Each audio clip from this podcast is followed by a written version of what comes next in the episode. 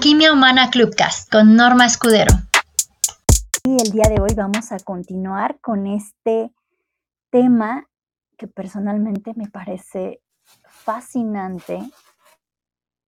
Bienvenida, Brenda. Hola, buenos días. Una vez más. Hola, muy buen día.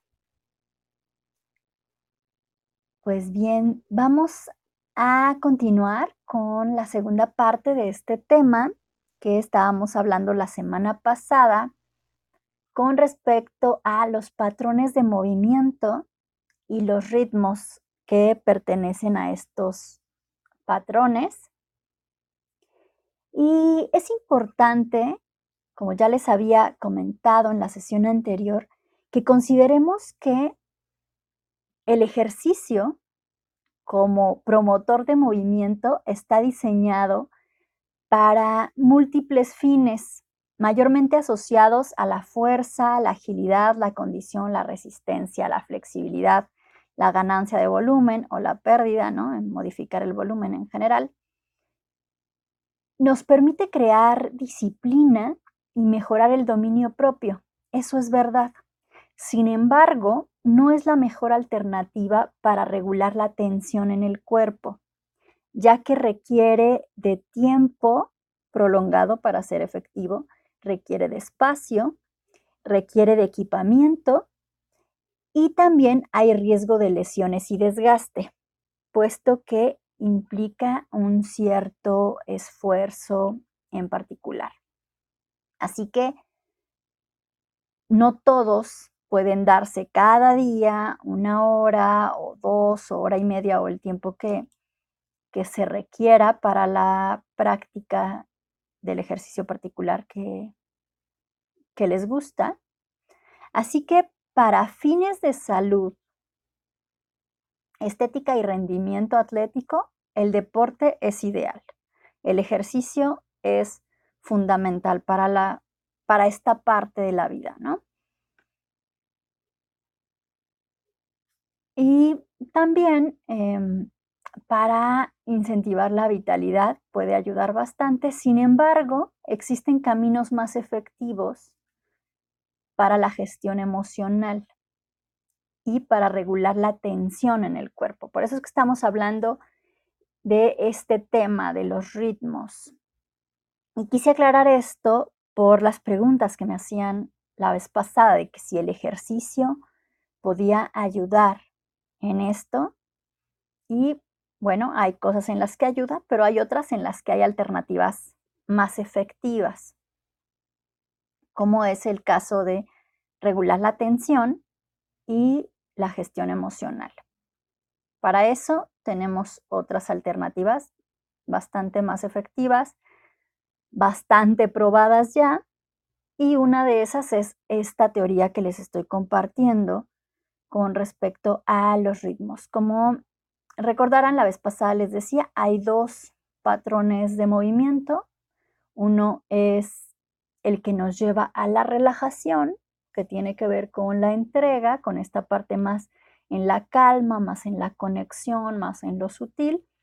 Y el otro tiene que ver con la tensión, que nos ayuda más para marcar límites para la concentración, para procesos cognitivos, para el enfoque. Cada uno tiene sus em, funciones y su utilidad. Por eso es importante aprender a autorregular la atención porque eliminarla por completo no sería algo ni sensato ni realista, ¿no? Tiene su función con ella también su importancia. Así que bueno, vamos a entrar en el ritmo que nos quedamos,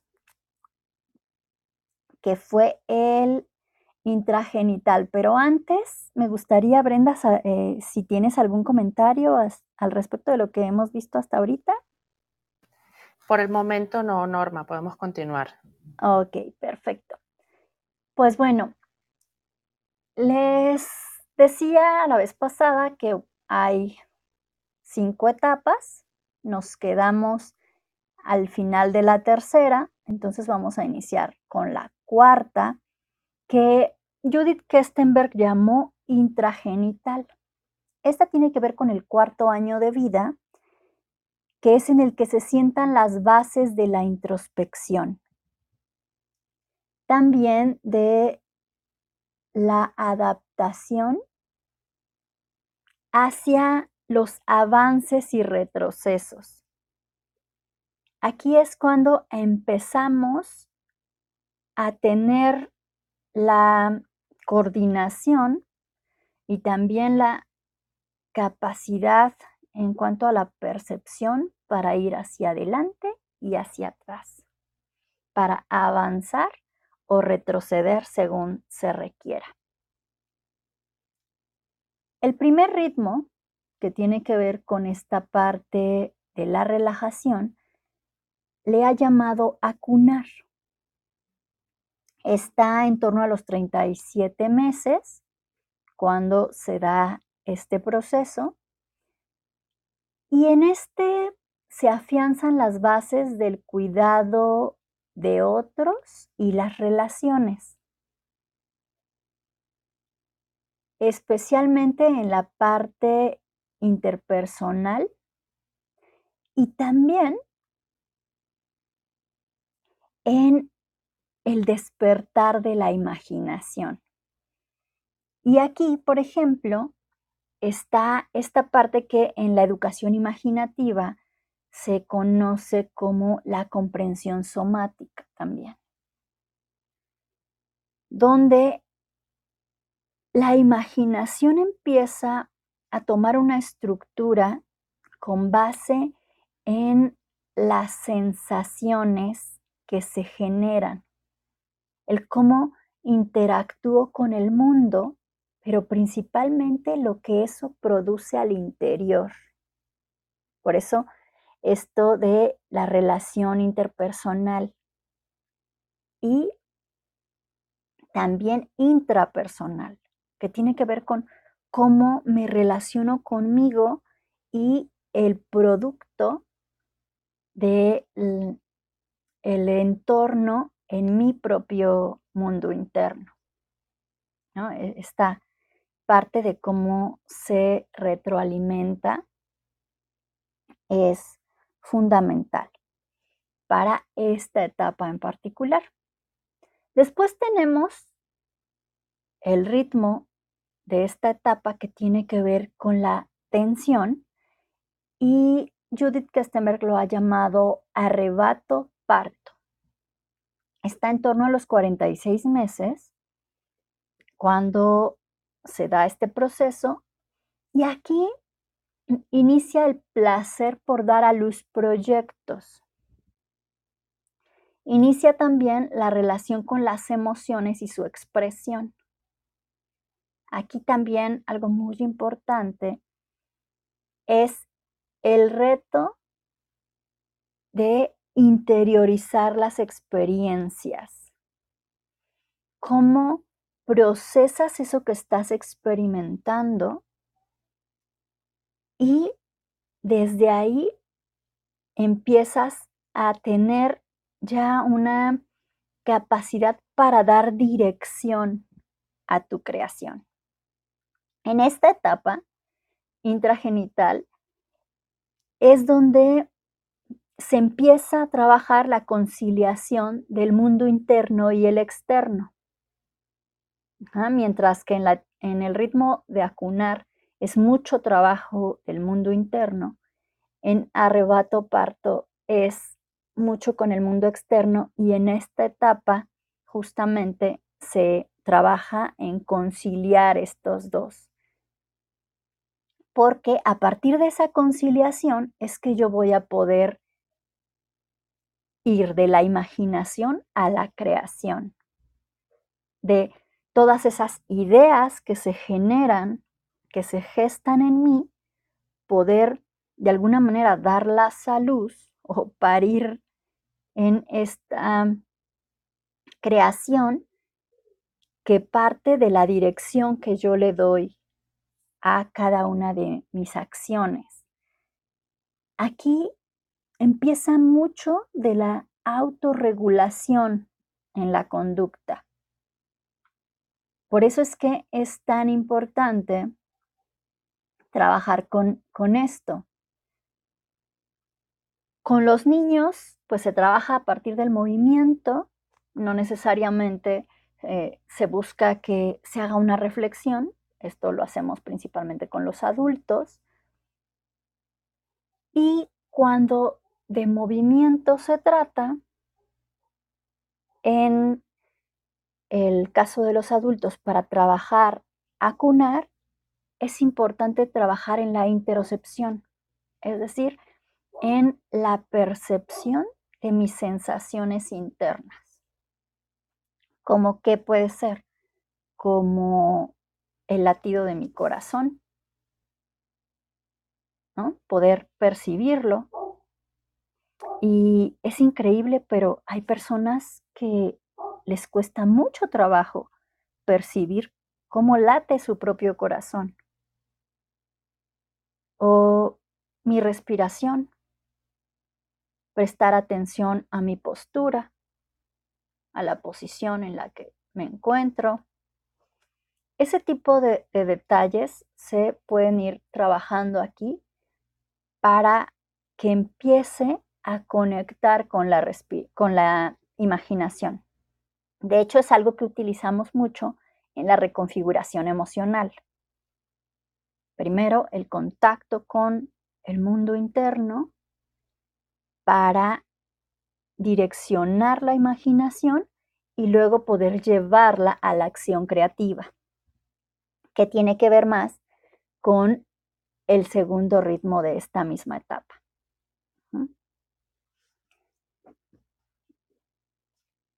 Y que aquí ya empiezan, por ejemplo, movimientos más como de, de salir, de levantarse, de iniciar un movimiento, de soltar,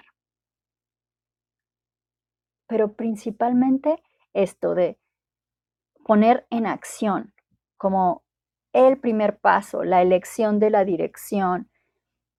Aquí, por ejemplo, trabajamos muchas veces con caminatas, de simplemente ir cambiando de dirección, ir marcando un avanzar, parar, avanzar, parar, llegar, cambiar de dirección, elegir la dirección. Todo esto va haciendo que la memoria del cuerpo se active, pero que también empiecen a despertarse otros procesos que tienen que ver con factores em, tanto psíquicos como energéticos.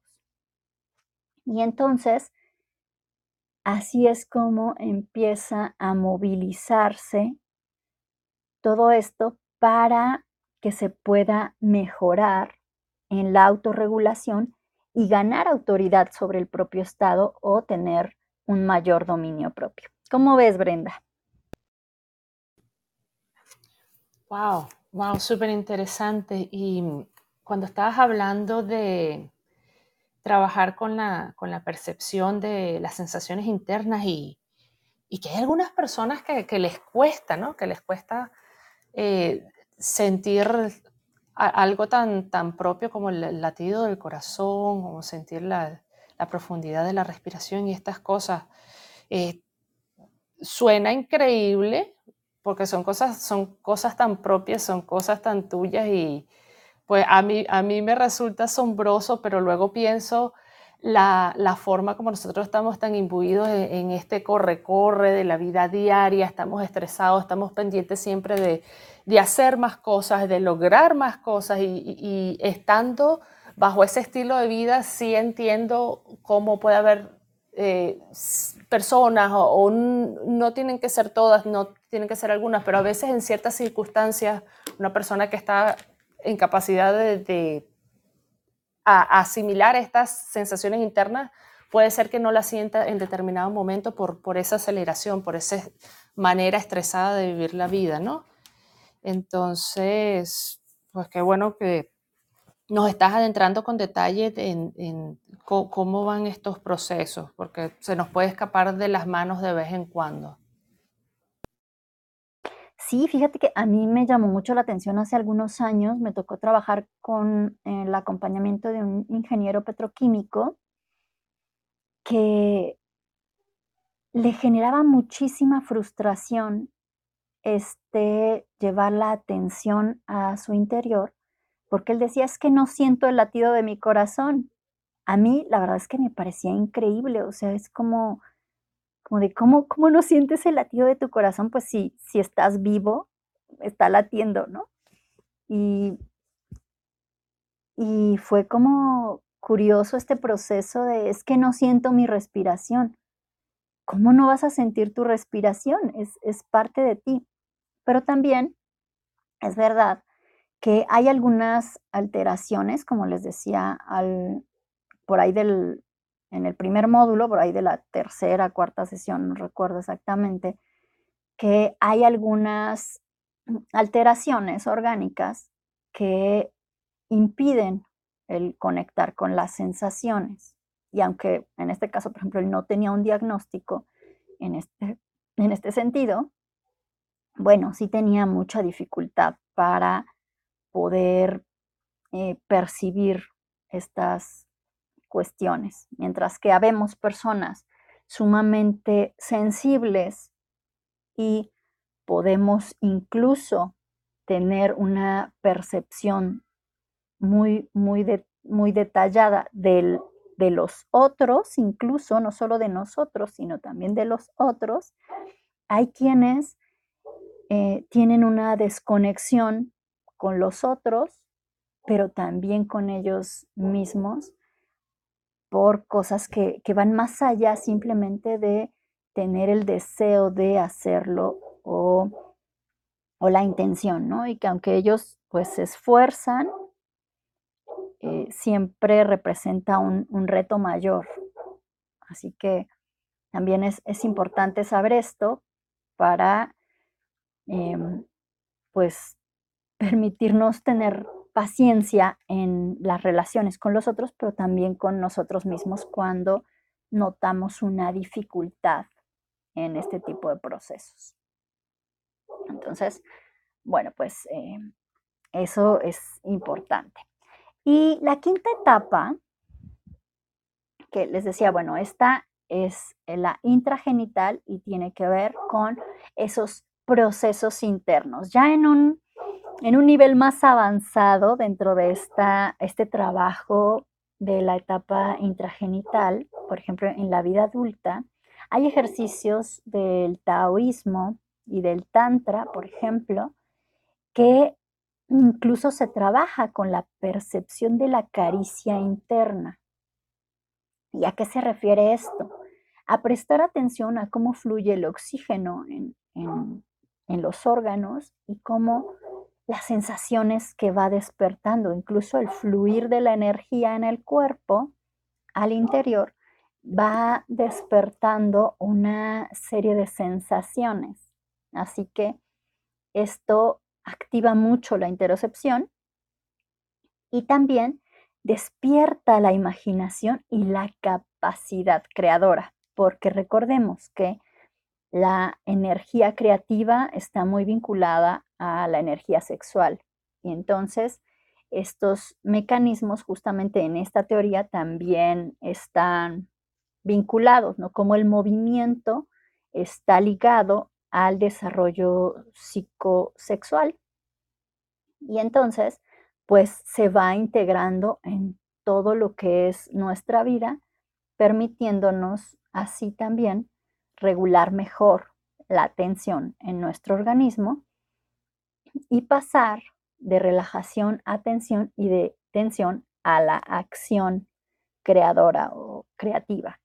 Entonces, esto va generando un, este, un mecanismo que nos permite también tener una experiencia más disfrutable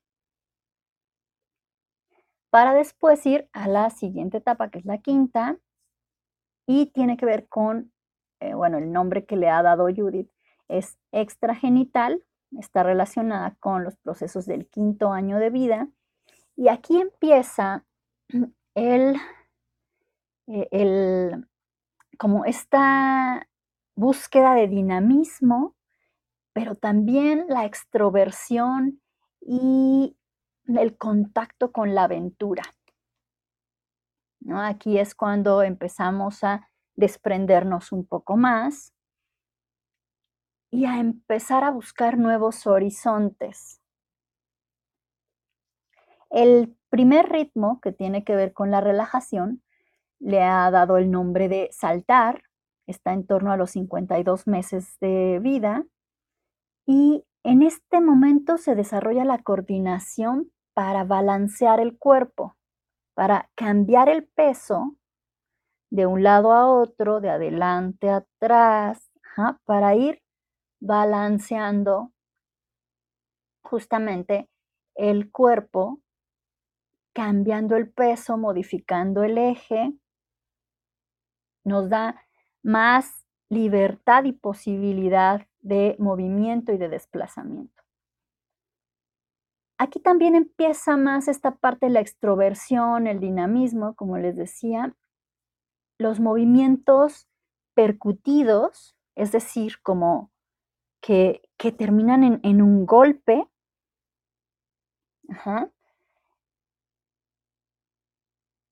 Como estas danzas africanas son, son un, una clara representación del movimiento percutido. Las, las danzas de influencia africana, también algunas de la India, eh, son así como muy, eh, hacen golpes, ¿no? golpes de hombros, golpes con el pecho, golpes con la cadera. Y aquí también se trabaja con la excitación y ya esta energía más Em, em, más fuerte de alguna manera para empezar a hacer este, este flujo de, ideas. aquí, eh, mientras en la etapa anterior se despertaba la imaginación, aquí ya hay ideas más concretas, eh, más estructuradas de alguna manera y, por ejemplo, en la educación imaginativa, después de la comprensión somática, cuando eso evoluciona, viene la comprensión mítica, que justamente tiene que ver con este estructurar de las ideas, de ir de los sentidos, de la información que se procesa en los sentidos, a la información que se procesa en la mente. Y entonces las ideas tienen una reestructura. Aquí empiezan a construirse incluso historias que todavía no, no van en, esta parte de, del poder plasmarse en, en un escrito, en algo tangible necesariamente, pero sí vienen a la expresión, a la oralidad. Y después tenemos el siguiente ritmo que tiene que ver con, em, Judith lo ha llamado chocar contra o arrancar o embestir.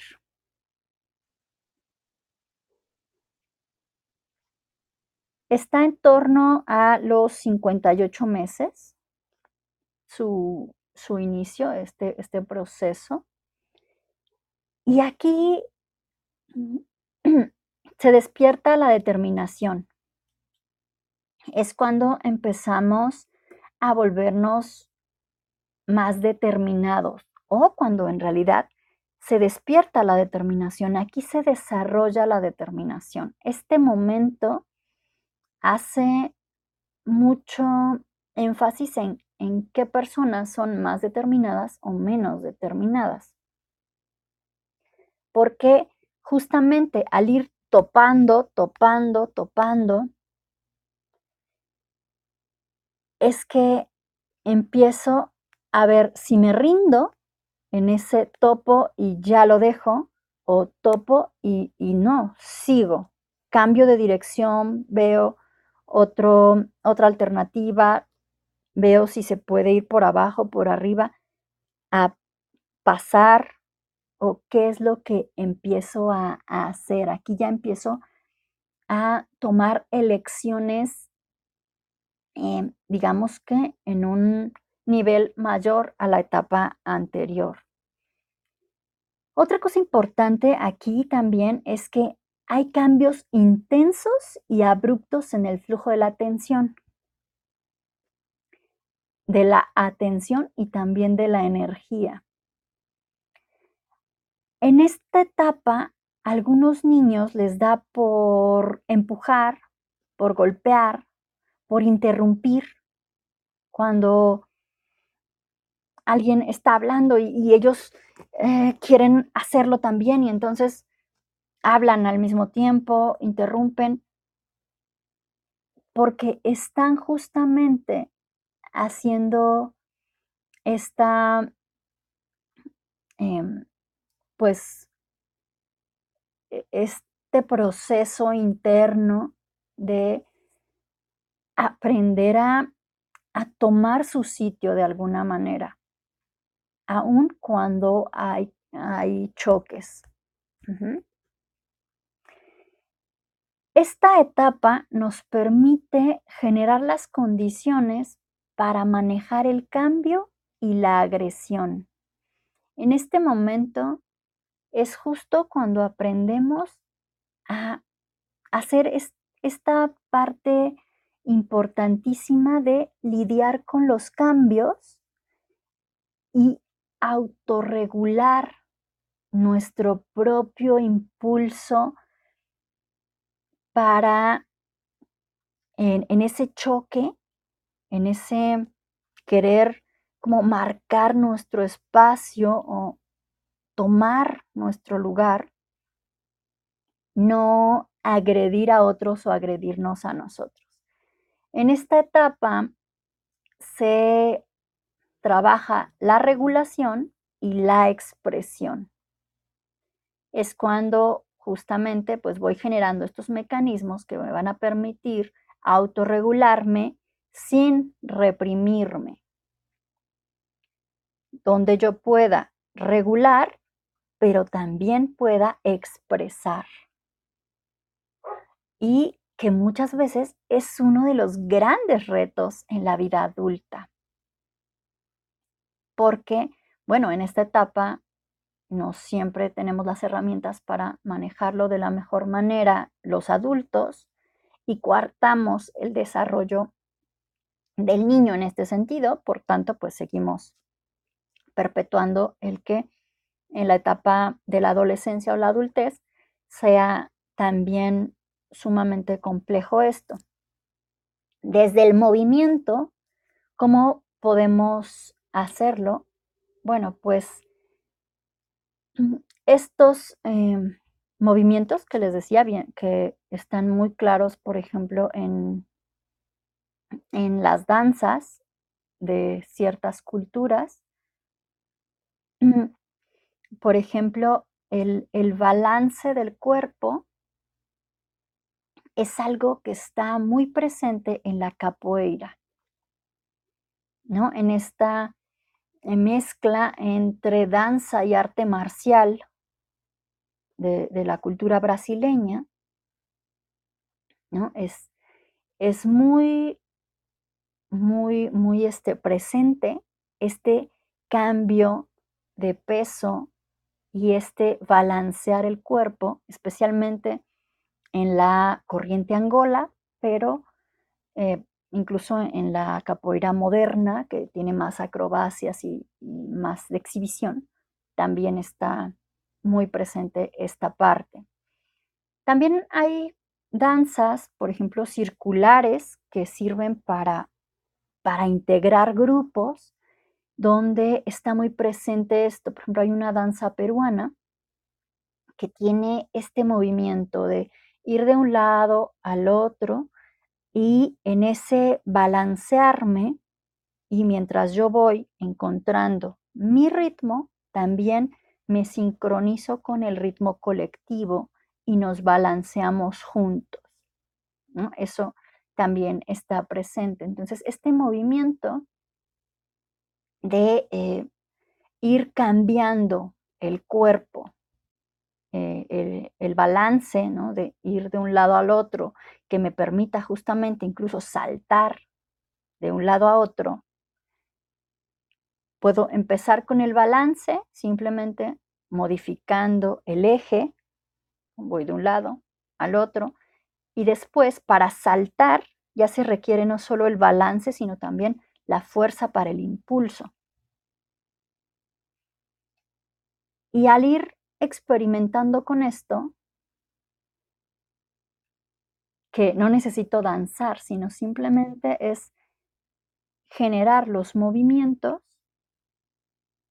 me permite que ese proceso interno se ajuste y se despierte o se active la memoria que está ahí también guardada para permitirme empezar a ver cambios en mi conducta y en el relacionamiento con mi mundo interno y el externo, que es esta parte importante en la regulación y en el manejo del cambio. ¿Cómo ves, eh, Brenda, desde tu práctica en, la psicología, cómo ves esto? Wow, sí, totalmente de acuerdo. Y me encanta cuando mencionaste el, el arte de la capoeira, que es como una combinación de baile y arte marcial. Yo me acuerdo en mi época de, de, universidad había grupos que estaban dentro de los parques internos de mi universidad y, estaban practicando la capoeira. Era algo muy bonito.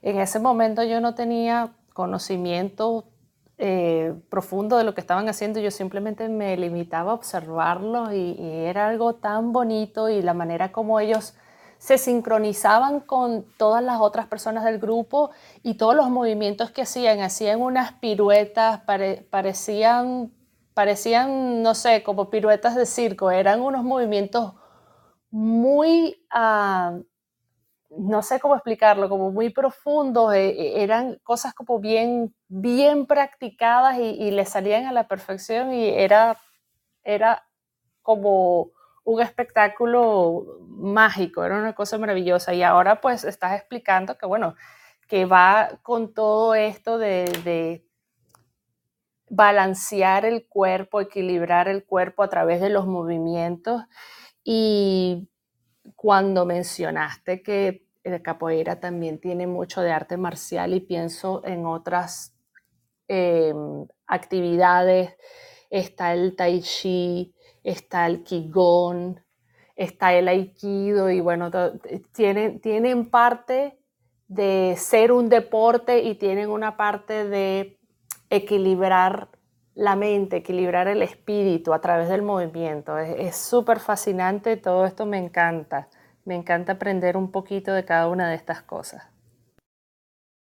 Así es, de hecho, el Qigong, el Qigong, el eh, Tai Chi también tienen mucho estos movimientos de em, este balance un tanto acompasado. Hay menos saltos que en la capoeira, por eso fue como el ejemplo que, que les puse. Y algo bien interesante de la capoeira es que aprendes primero, bueno, a balancear el cuerpo, por supuesto, pero también a llevar un ritmo, porque vas moviendo el cuerpo con la música, y a defenderte, es decir, como a saber cuándo retroceder y esquivar. Y para eso hay mucho de autorregulación, porque no atacas, sino te proteges y resguardas. ¿no? Eh, a mí, pues cuando la practiqué en mi adolescencia, eh, fue lo, algo que me sorprendió mucho, ¿no? Y que además tienes que estar completamente presente porque si no, pues ya te llega la patada por donde no la esperabas, mientras la esquivas por un lado, te llega por el otro. Y aunque nunca está la intención de, de lastimar, son golpes con tanta precisión en partes del cuerpo que te justamente te sacan de balance.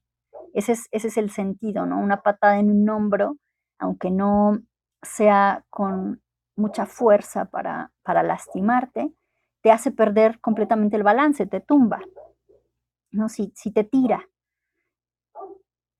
O en la cadera, igual, siempre va a buscar como tirarte porque es sacarte de balance, hacerte perder la estabilidad que tienes y dejarte, digamos, fuera de, combate sin necesariamente esta parte que a veces pensamos en, las artes marciales, que es como de, mm, tenemos a veces la idea que es como tirar a, a lastimar, y no, aquí es, se busca justamente mantener el balance propio y en la interacción, pues si, si te descuidas y te toca un golpe, lo que va a hacer es sacarte de balance y dejarte fuera de combate, o sea, llevarte al piso.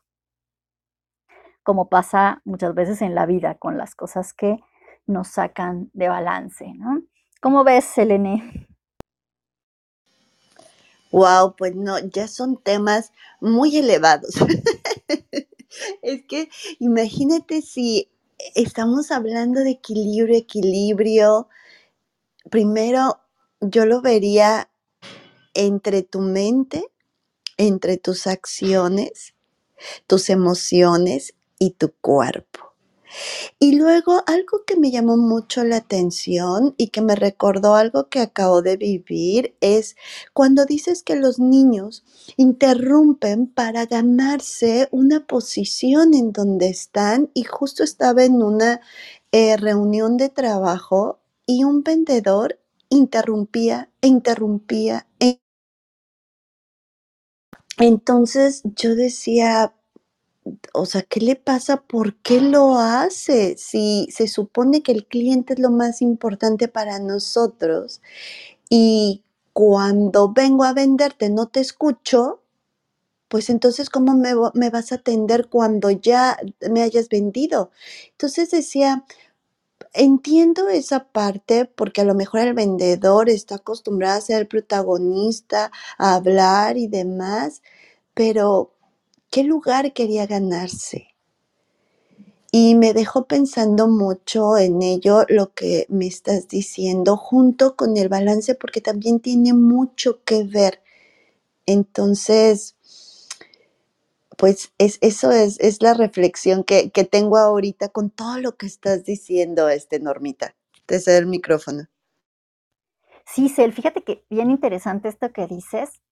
Eh, yo lo he visto tanto con niños como con adolescentes y adultos, esta parte de esta necesidad de ganar un lugar en, el grupo, en el entorno, y esta necesidad de chocar, ¿no? Eh, que tiene que ver con ese ritmo en particular, que, que es el, como estas interrupciones, generar estas interrupciones que puede ser como esta parte de eh, golpear, que no necesariamente tiene que ver con, este golpe al que estamos acostumbrados a, tener en mente, sino este empujar la situación en una dirección o generar cierta tensión, también esta interrupción. Cuando se da de manera constante, bueno, la persona está buscando ganar un lugar desde una necesidad propia y desde un temor particular generalmente, ¿no? Que, es como justo esta inseguridad infantil en, la que está como esta, esta lucha, porque además justo esto tiene que ver con el, patrón de movimiento de lucha, de, que estoy en, este proceso de, necesito expresarme, quiero expresarme, pero todavía no encuentro la forma de autorregularme para poder tener esa expresión sin chocar con el otro o sin embestir hacia, hacia el otro. Y, por ejemplo, cuando trabajaba con, niños con VIH, que fue la primera vez que yo tuve la oportunidad de desarrollar un, un programa psicoeducativo para el fortalecimiento emocional, allá por el 2006, me parece. Eh, si la memoria no me falla, yo recuerdo mucho que cuando yo llegué a la clínica, era una clínica de atención psicológica, y bueno, yo llegué a la parte psicoeducativa, eh, estaba, pues pregunté, ¿no? Bueno, los niños, ¿qué, qué características tienen? Demás, pedí que se me permitiera observarlos en una sesión con otra persona, que era la que les estaba dando, era una danza terapeuta, les estaba dando un taller de danza terapia y yo entraba simplemente a observar. Y empecé a ver a los niños interactuando con ella, después los vi interactuar con una pedagoga y los niños tenían mucho esta tendencia, interrumpir, a golpear, incluso a chocar contra el adulto que estaba a cargo del, del grupo. O sea, lo, lo hacían así literalmente, chocaban pues con su cuerpo con el de la persona. Y era curioso cómo, bueno, faltaba esta parte de regulación. Eran niños de entre 6 y 7 años al principio, después empezaron a integrarse hasta 9 años, 11 fue el más grande que se integró al grupo. Y es, esto, la verdad es que al principio, bueno, era de, yo en ese entonces estaba recién terminando eh, mis estudios de danza terapéutica y estaba a la mitad de los de terapia de arte. Y entonces era como ¿cómo puedo hacerle, no? ¿Y qué, qué puedo hacer para, para que estos niños aprendan a autorregularse? Y lo que hice fue buscar despejar el espacio.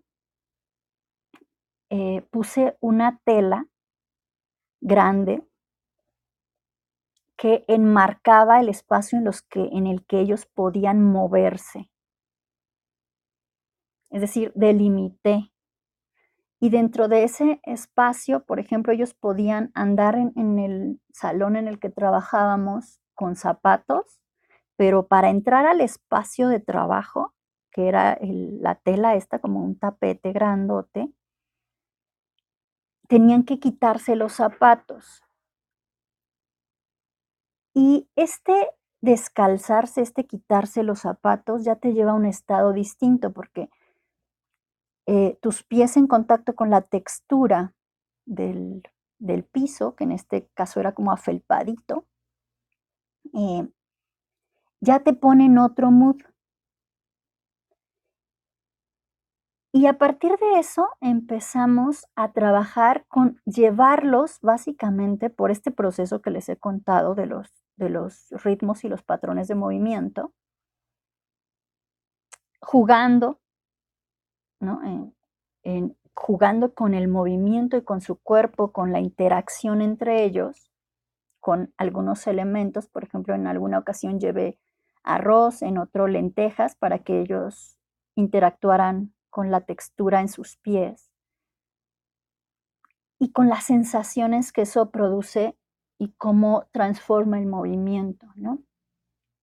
Y fue bien interesante porque después de cinco sesiones, estos niños ya reportaban cambios en la interacción con su familia, pero aún más importante en la interacción en su espacio escolar, que estaban ambos fuera del espacio de la clínica en la que yo trabajaba con ellos. Empezaron a tener cambios en calificaciones, cambios en conducta, y jamás hablamos de, de, calificaciones o de temas conductuales, simplemente fue ayudar a que ellos, a partir de la experiencia con el movimiento y la relación que establecían con su propio cuerpo, fueran modificando esta necesidad de eh, hacer estos choques o estas interrupciones esta necesidad de tomar su lugar, empezamos a llevarla a, a eso, a que tomaran físicamente un lugar en el espacio, a que se plantaran bien, que esto también con adolescentes, que es otra etapa de mucha inestabilidad y mucha dificultad para regularse, también lo hemos probado y pasa muy similar en, cuestión de dos, tres sesiones, sería un trabajo, pues digamos, como dos, tres horas, pueden ellos avanzar mucho en, en su proceso de autorregulación, ¿no? para poder interactuar mejor, que tiene que ver pues justo con los siguientes pilares, ¿no? Eh, esta parte de las habilidades sociales o el conocimiento de los otros y el establecimiento de relaciones. Y con los adultos, me tocó, por ejemplo, en, alguna ocasión, trabajar con dos grupos integrados en uno. Imagínense el cuadro, ¿no? Líderes religiosos y personas con VIH, pero además eh, trans o transvestis, ¿no? Entonces, estos grupos, pues obviamente había un rechazo marcado de unos por otros y tenían que convivir en el mismo espacio y generar objetivos y acciones conjuntas para, en este caso, bueno, estábamos buscando la prevención del VIH en una zona de México que es de las más afectadas del país por esta situación, la Costa Chica. Y entonces estas personas pues estaban todas ahí. Así que tenían que aprender a convivir de alguna manera y a trabajar de manera conjunta para alcanzar ciertos objetivos. Entonces, lo que hicimos también fue simplemente a través del cuerpo y del el movimiento, irlos llevando a encontrarse primero con ellos y después con los otros, para que pudieran entonces ver su reflejo en el otro y empatizar con ese que en apariencia es tan distinto. Y algo importante fue que luego de una jornada de trabajo, pudieron establecer vínculos incluso afectivos entre ellos, al grado de que los líderes religiosos empezaron a invitar a, las otras personas que participaban a sus iglesias a compartir su experiencia para sensibilizar a su comunidad y el grupo, el otro grupo que eran líderes de grupos de autoapoyo que estábamos integrando en, zonas indígenas y, afrodescendientes de, de aquella región, empezaron a invitar a los líderes religiosos a dar acompañamiento espiritualidad a las personas con VIH y familiares que lo requerían. Entonces empezaron a hacer un trabajo conjunto muy interesante y simplemente fue a partir de trabajar con estos elementos que el cuerpo nos permite em, modificar en nuestra percepción y en nuestra conducta sin tener que entrar mucho en procesos de razonamiento o eh, de teoría. Yo aquí les estoy explicando la teoría que hay de fondo, pero pues la verdad es que en el trabajo práctico no, no explicamos la teoría, simplemente lo experimentamos, ¿no? Entonces, esta parte de poder conocer los patrones de movimiento también nos ayuda a construir el desarrollo de nuestro sistema nervioso, porque en realidad es, es así. En, en, este proceso, por estas cinco etapas que, de las que yo les he hablado, esta psiquiatra que desarrolla este modelo, Judith Kestenberg, se da cuenta de cómo se va desarrollando el sistema nervioso y desde ahí también, de alguna manera, eh, nuestra habilidad para gestionar nuestro contexto y su impacto que tiene en nuestro mundo interno, en cómo vamos regulando entre tensión y relajación de acuerdo a la situación, al momento en el que nos encontramos, al contexto, para poder aprovechar los recursos que nos brinda nuestro propio cuerpo. Entonces, em, esta parte, por eso es eh, tan importante y a mí me parece tan interesante. No sé cómo lo ven Selene, Brenda.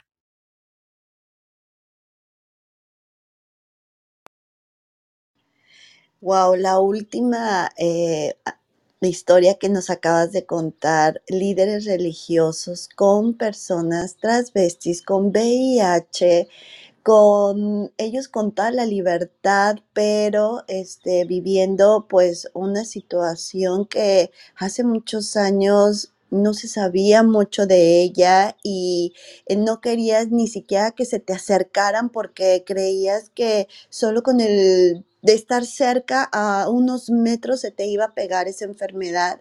Y luego los líderes religiosos, porque no dijiste espirituales, dijiste religiosos, en donde llevan normas, cánones establecidos y así, si te sales de ahí, es como, no, estás en pecado. Entonces, el que lograras eh, esa convivencia, el que lograras que se respetaran, que cada uno respetara su espacio, pero no me refiero al espacio físico, sino su espacio de vida. Y que aparte lograras abrir su mente y su corazón para poder entender al otro y saber que unos y otros podían ayudarse. ¡Wow! Qué, qué, qué gran historia, Normita! ¡Qué increíble! Gracias por todo lo que nos compartes. Muchas gracias, El. Sí, fíjate que aquí una parte interesante que, que, les comparto, cuando hay algo tan rígido, por ejemplo, como puede ser pues justamente la religión, un, un elemento del que puedes apalancarte es justamente partiendo de lo que para ellos da base de la rigidez de sus ideas. En mi caso, bueno, fue de pasajes de la Biblia, y a partir de, ellos empezamos, por ejemplo, a trabajar algo con la expresión corporal, cómo se construiría un personaje para teatro, partiendo de un pasaje de la Biblia muy, muy específico que, que pues mucho del juicio hacia em, de la religión hacia alguien travesti o transgénero con VIH es pues justamente la vivencia de su sexualidad, ¿no? De la parte sexoafectiva, que además está muy vinculada a esto que, está, que estamos hablando, porque yo les decía, son ritmos que están asociados al desarrollo psicomotor, pero también psicosexual. Entonces, em, esta parte de cómo la Biblia también nos habla de esto y que Jesús también era humano, ¿no? Este personaje que tanto admiran, porque bueno, eran de iglesias cristianas, el poder humanizarlo y poder ver que en este pasaje tan, tan emblemático donde eh, Magdalena le lava los pies y, le pone aceites aromáticos y, con sus propios cabellos ¿no? y, demás. Em, yo les decía que, qué escena tan sensual, o sea, qué escena tan erótica y está en la Biblia. Entonces empezamos a construir los personajes y, y trabajar en la expresión corporal con el despertar de las sensaciones que pudo tener cada personaje en, este pequeño fragmento de historia.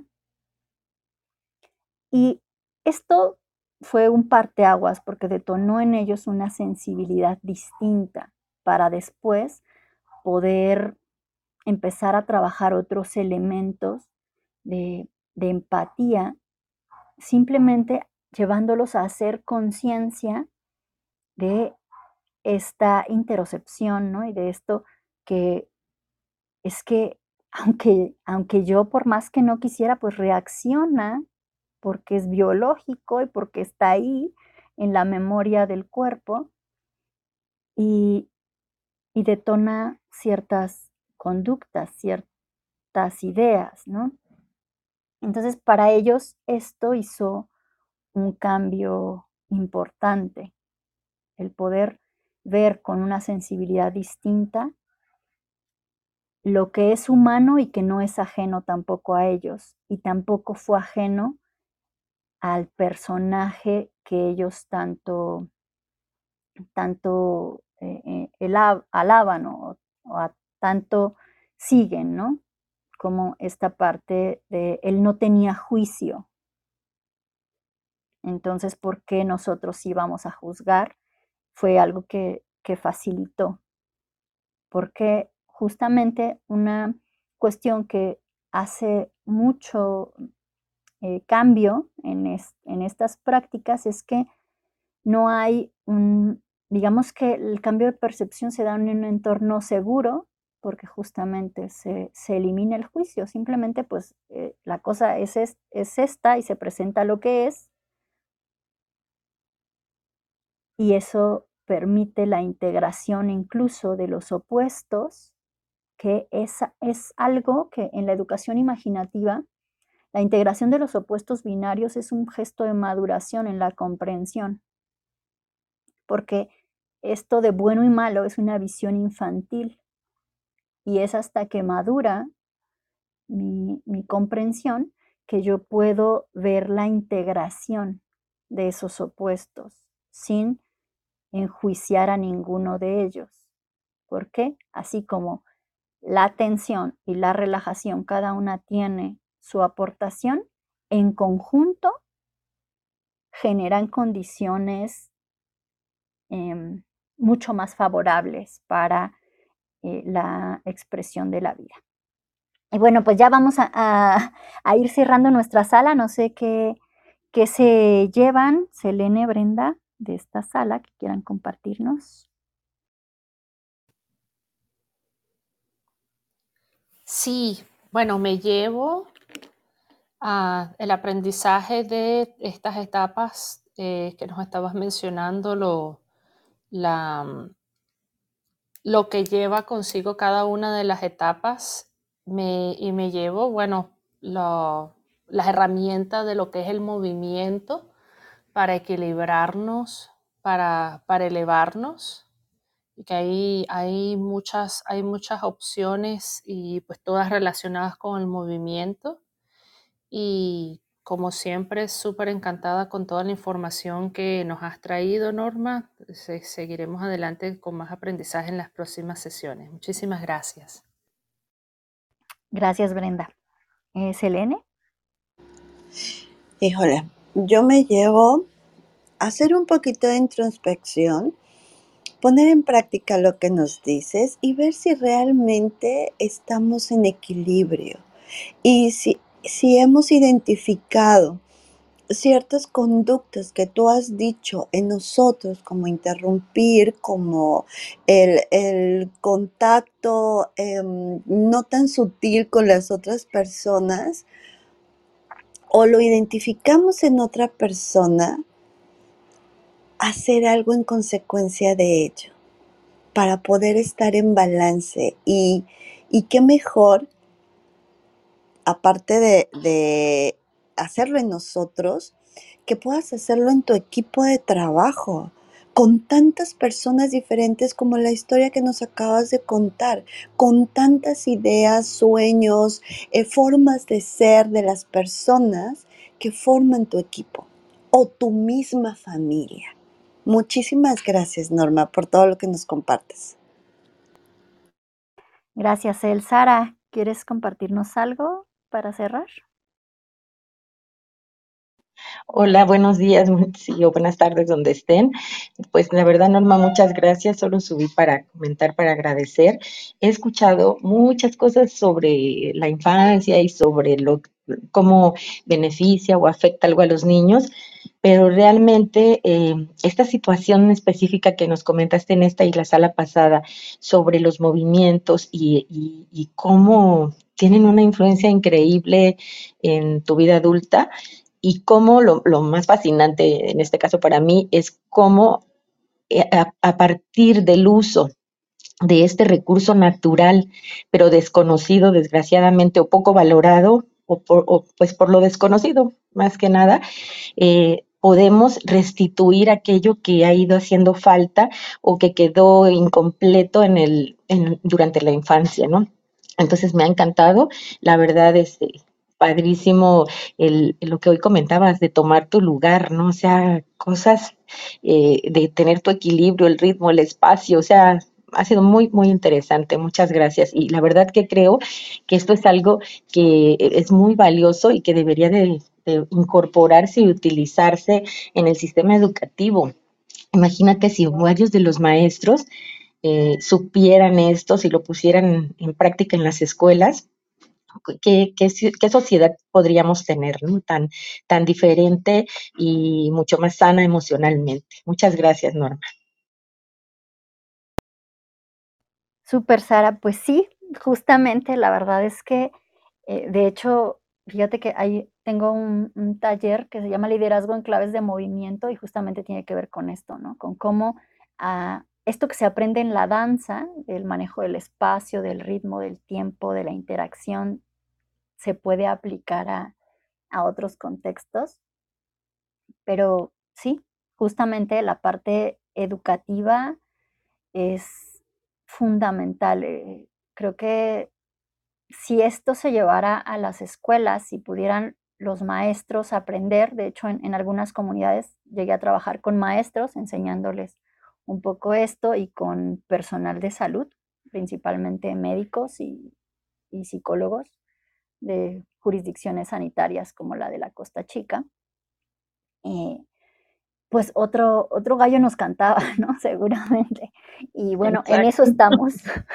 Además, fíjate, padrísimo, porque si se incorporara en las escuelas, no solamente le serviría a los alumnos, que eso ya es una maravilla, sino que además los propios maestros, al estarlo poniendo en práctica, estarían teniendo esa autosanación, ¿no? autorregulación eh, para, para, recuperar y, ese equilibrio, eh, todos estos movimientos que van cada uno determinando un, un, cierto proceso evolutivo en la vida emocional, ¿no? Entonces sería precioso pero bueno, esperemos que pronto.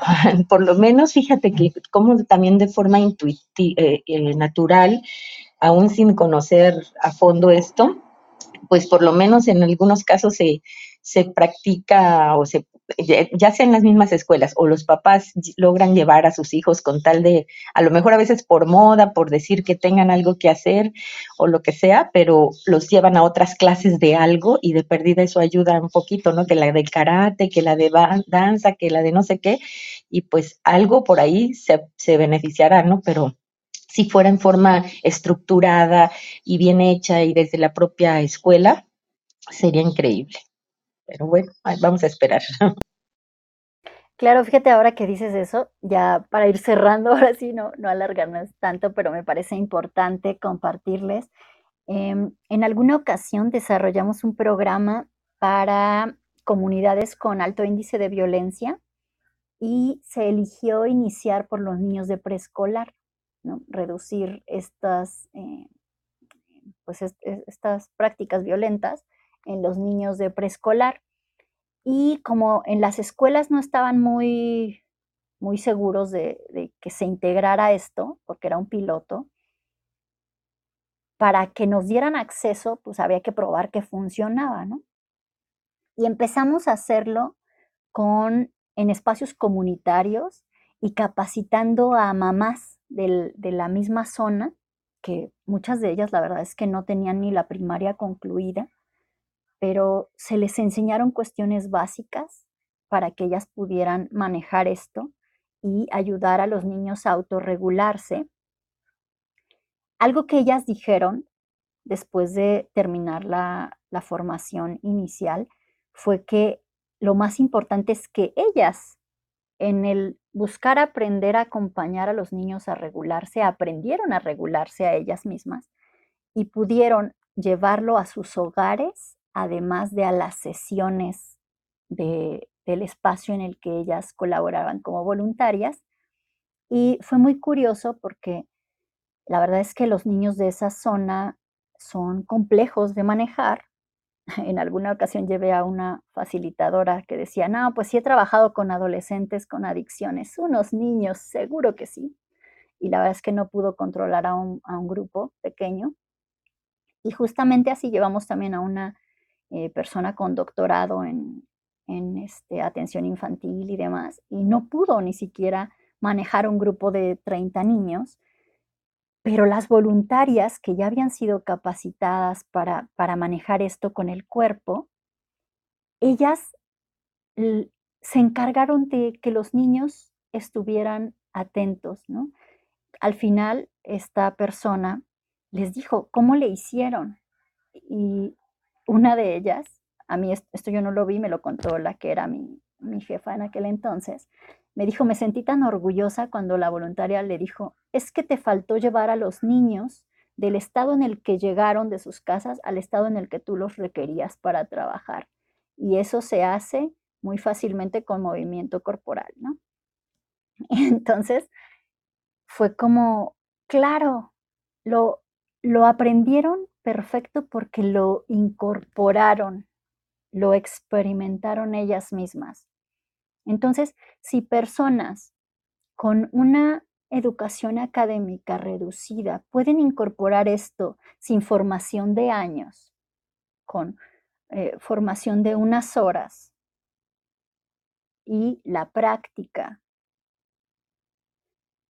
los maestros claro que podrían hacerlo y hacer muchísima diferencia en, no solo en el aprovechamiento académico, sino en la convivencia que se desarrolla dentro de las escuelas para reducir conductas de bullying y otras situaciones que, se presentan, ¿no? Entonces, bueno, pues sí, algún día esperemos que esto pueda llegar a nuestro sistema educativo y entrar a las escuelas para que mejoremos la calidad de vida y de la sociedad que, estamos construyendo. Pues muchas gracias por acompañarme en esta sala una vez más. Las próximas dos semanas estaremos trabajando con el patrón morfopsicológico y cómo conocer este aspecto de nosotros nos permite mejorar también en el dominio propio que tenemos para el desarrollo de nuestra vida personal y profesional, especialmente si tenemos personas a nuestro cargo. Nos vemos la próxima semana. Gracias.